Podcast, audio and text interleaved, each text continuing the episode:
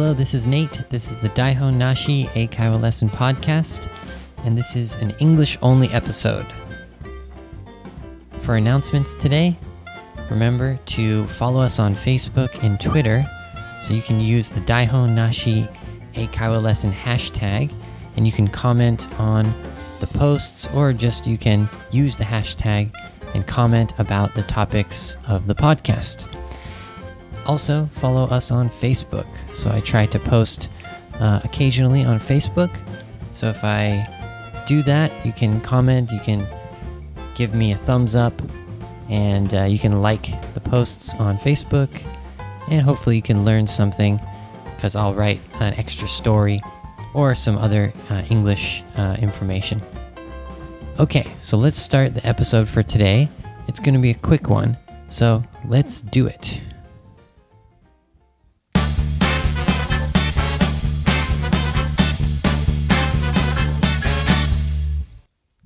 Okay, so what's the topic for today? It is comic books. Okay, so I thought about what to talk about today, and for some reason, the idea of comic books came up. I'm not exactly sure why I decided it, but in Japan, comic books are pretty popular. I think everyone, well, I don't know, everyone? Basically, everyone has read or reads comics um, in Japan. So I thought that would be interesting to share my experience reading comic books. Okay, so where do I start? I guess I'll go back to when I read comic books in America. So, truthfully, I think reading comic books in America is a little bit less popular than in Japan. Well, actually, not a little bit, a lot less popular. I think mostly children and so, well, for starters, children definitely read comic books in America. I'm not sure about girls, but definitely boys, they read comic books. And usually they read the superhero, you know, comic books. So, for example, Spider Man, Batman. Um, what else is there? There's like X Men, all kinds of um, superhero comics. So, those are the most popular ones in America, at least for me. And those are a little bit different than in Japan. They're like, they look like a magazine. And as I remember, they were in color. I'm not sure if that was always the case. But the one that I read a lot, it was it was called like Amazing Spider-Man or something. And what it was is each month I got one or two new uh, Amazing Spider-Man or Spider-Man um, comic books in the mail. So it was a it was kind of like a subscription service where I paid like a monthly fee and I got that Spider-Man comic every every month. And yeah, I mean I, I really enjoyed reading those comics. I would look forward to getting them in the mail. And it was a really fun thing for me. I think I think that must have been when I was in like second grade or third grade in elementary school. So after that, I really didn't read comics in America. Yeah, after I, I think I had that subscription to the Spider Man comic for like a year, maybe. And after that, I kind of quit um, reading comics. If I remember correctly, I think there was a comic book store in my hometown that sometimes my friends went to. And actually one of my friends he collected comic books. And of course you know you have to read them but he was more focused on collecting them. So that might be a more popular thing to do in america. So you want to buy the really rare or the really interesting um, comics and you want to keep them in good condition and hopefully later maybe five years ten years later they're worth more money and you can sell them so my friend, he collected, I think it was, it must have been, it was called Marvel something.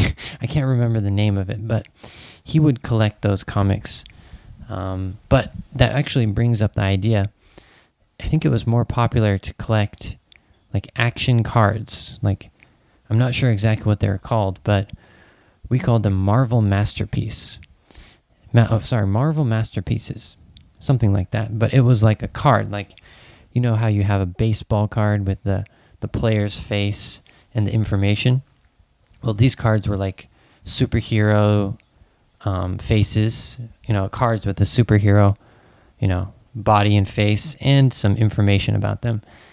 And you could buy a pack of these cards, like five or ten of them. So my friends, um, they collected those. It's a little bit different than comic books, but I think it's related. I think in the comic book store they also sell those um, cards. So, anyways, from my experience in America, comic books and comics were always related to superheroes and you know collecting collecting a lot of them and keeping them um, hopefully in the future you can you know they have more value and you can sell them. So yeah that was basically my experience. As for like girls or older people reading comics i don't really know. I mean uh, I, I, think uh, there's a there's like a culture in america of people who read comics or comic books but i've never had any friends like that i mean um, i think recently in america definitely you know anime and Japanese culture is much more popular. So there's there's a small group of people. I'm not sure how many exactly, but maybe if you go to a like a high school or college, maybe there's like a club that has like a group of people who likes um, comic books, who likes anime, I'm not sure if it's true, but I think anime, watching the anime is more popular.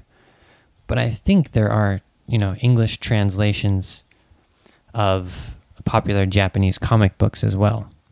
So, yeah, um, my experience was just reading the superhero comics. Okay, so now I want to move on to after I came to Japan. So, reading comics in Japan is obviously more popular. So, when I came here, I think I started getting into comics a little bit more I think it was actually before I came. Yeah, yeah, it was actually before I came to Japan. So my mom, she knew I was coming to Japan, and she had taken a trip to Singapore. So um, when she went to Singapore, uh, she went to Kinokuniya in Singapore, and she had come across the Oishinbo um, comic book and she knew I was coming to Japan, so she wanted to get me a, a souvenir that kind of got me excited about coming to Japan. And, you know, maybe it kind of prepared me for Japan or something like that. Anyways, she bought me the Oishinbo uh, comic book, and that was actually in English, so it was not in Japanese. It was a English translation of Oishinbo. And for the English translations of Oishinbo, there's like there's like the they're kind of like these big thick comic books. They're not like the normal smaller ones. And I think it was color. Was it color? I can't remember, but it was a really nice um, comic book. I remember it wasn't it wasn't just one of the normal uh, small ones. It was a little bit bigger. Had some uh, at least the out the outside was really colorful. So I remember I read that um, Oishinbo, and if I, I'm not exactly sure, but I think it was about fish and sashimi. So the English uh, Oishinbo comic books have a theme. So the theme could be like rice or like izakaya, or I think the one that I read was called sashimi or fish and sashimi or something like that. But I remember one interesting part of that comic that I really um, that I could, you know, couldn't get out of my head. I just, I, I can remember it still. Is in the story, there was a foreigner character. I can't remember his name, like John or Frank or Al or something really like a normal, you know, foreigner. I think it was an American last uh, first name. So he came to Japan and he wanted to be a sushi chef. So I remember as his training, he had to cut a um, what's it called daikon. I don't I forget daikon in English actually, um, um, but he had to cut uh, daikon. But the way he cut it, he had to cut it really thin and keep cutting around and around and around, and so the daikon slowly was cut um, very thinly. But the, uh, the the the main point was that you didn't. It was just one piece. You cut just in one piece. Sorry, I'm not explaining this very well, but um, I just remember being surprised that to be a chef in Japan. Uh, well, I'm not sure if this is 100% true, but uh, to be a chef in Japan, you really have to practice because the Japanese, like, you know, senpai chef, he was teaching the foreigner chef so in Oishinbo.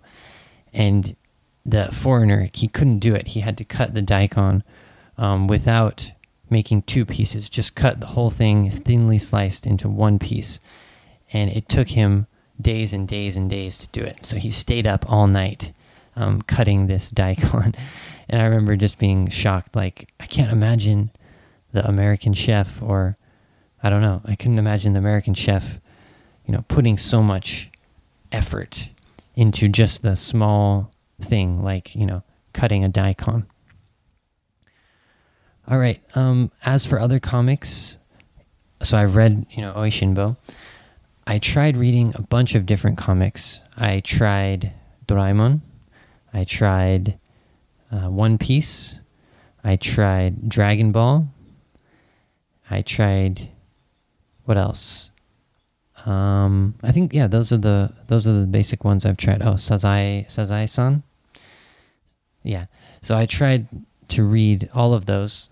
The one that I read the most was One Piece. Oh, and I read all of these in Japanese. So that could have been the reason why I gave up is because it was too difficult to read those uh, comics in Japanese. The one that you know stands out the most was Dragon Ball because I really, I mean, I liked it, but I think I was trying to read it, and my Japanese reading was not good enough. So I kind of lost motivation to read it because it was in Japanese, so I couldn't understand. I couldn't even understand like fifty percent. So I had to I had to check the definitions and the meanings um, in the dictionary almost every page, probably a few times each page. So that was too difficult. But as for the story, I really enjoyed um, Dragon Ball. I liked One Piece.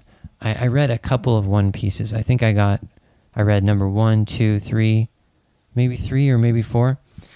The thing I remember the most about One Piece was there is this character. Uh, sorry, there was this funny character. I think it was in two or three or maybe four, called Helm Helmepo. so that I thought that character was really funny because, well, he he was just a weird looking character. His, his hair, I think his hair looked like a helmet, so they called him Helmepo. Um, does anyone remember that character from the the the first couple books of One Piece? Any, anyways, I remember him because uh, it sounds kind of like my last name. So my last name is Hellman, so H E L M A N, Nate Hellman. So it sounded kind of like my last name, Helmepo. So I thought that character was kind of like me or something. Not really, but you know, he was kind of like a funny, uh, silly character. So uh, I kind of I could relate to him. But I guess he was he was a bad guy in in One Piece. So I think eventually he either got killed or he got, you know, he got beaten or something bad happened to him, I think. Yeah, yeah, I think so. Oh my gosh. So, yeah, so as for comics, you know, let's just do a quick uh, recap, quick review. So, I read uh, superhero comics when I was a kid, um, mainly Spider Man. My friends collected comic books and also collected cards for those uh, action heroes. And after I came to Japan, well, just before I came to Japan, I read Oishinbo. And then after coming to Japan, I tried reading One Piece and uh, Dragon Ball and Doraemon and Sazae-san. I tried reading all of those in Japanese. A couple other ones I've tried and I didn't really get into enough. I tried Gantz. I think I read one or two of those comics, but I think I read that in Japanese. Oh, and one last thing. I did try to read Jump, the, you know, the weekly or monthly Jump magazine. I tried doing that. Like I was really I was like, okay, I'm going to I'm going to do it. I'm going to study Japanese. I'm going to read this Jump. And I think I bought just one of them and I read a couple of the stories in there and I had a little bit too much trouble reading all the Japanese, so I kind of gave up. So I guess the end of this story is that um, I like comics, and now that I'm in Japan, I want to use them to study Japanese, but they're just a little bit too difficult to understand for me to enjoy reading them. So, truthfully, I'd like to just read them in English. So I should read, you know, One Piece, Dragon Ball, um, Doraemon, Gantz, whatever. I should try to read that in English. So, but yeah, but the problem is um, they're a little bit more expensive and they're more difficult to find in English. You can go to like Kinokuni or Junkudo and buy the English um, translated versions, but they're usually like a couple times more expensive, like two times or three times more expensive. So I just never got into, you know, reading the whole series in English because I thought, wow, it's just a little bit too expensive. But for studying English, I definitely recommend to go to the bookstore and pick out the English version of your favorite comic. And hopefully, you know, I mean, just choose a popular one like One Piece or one, one of the one of the popular ones that's translated into English. And um, and yeah, so use that uh, to study English.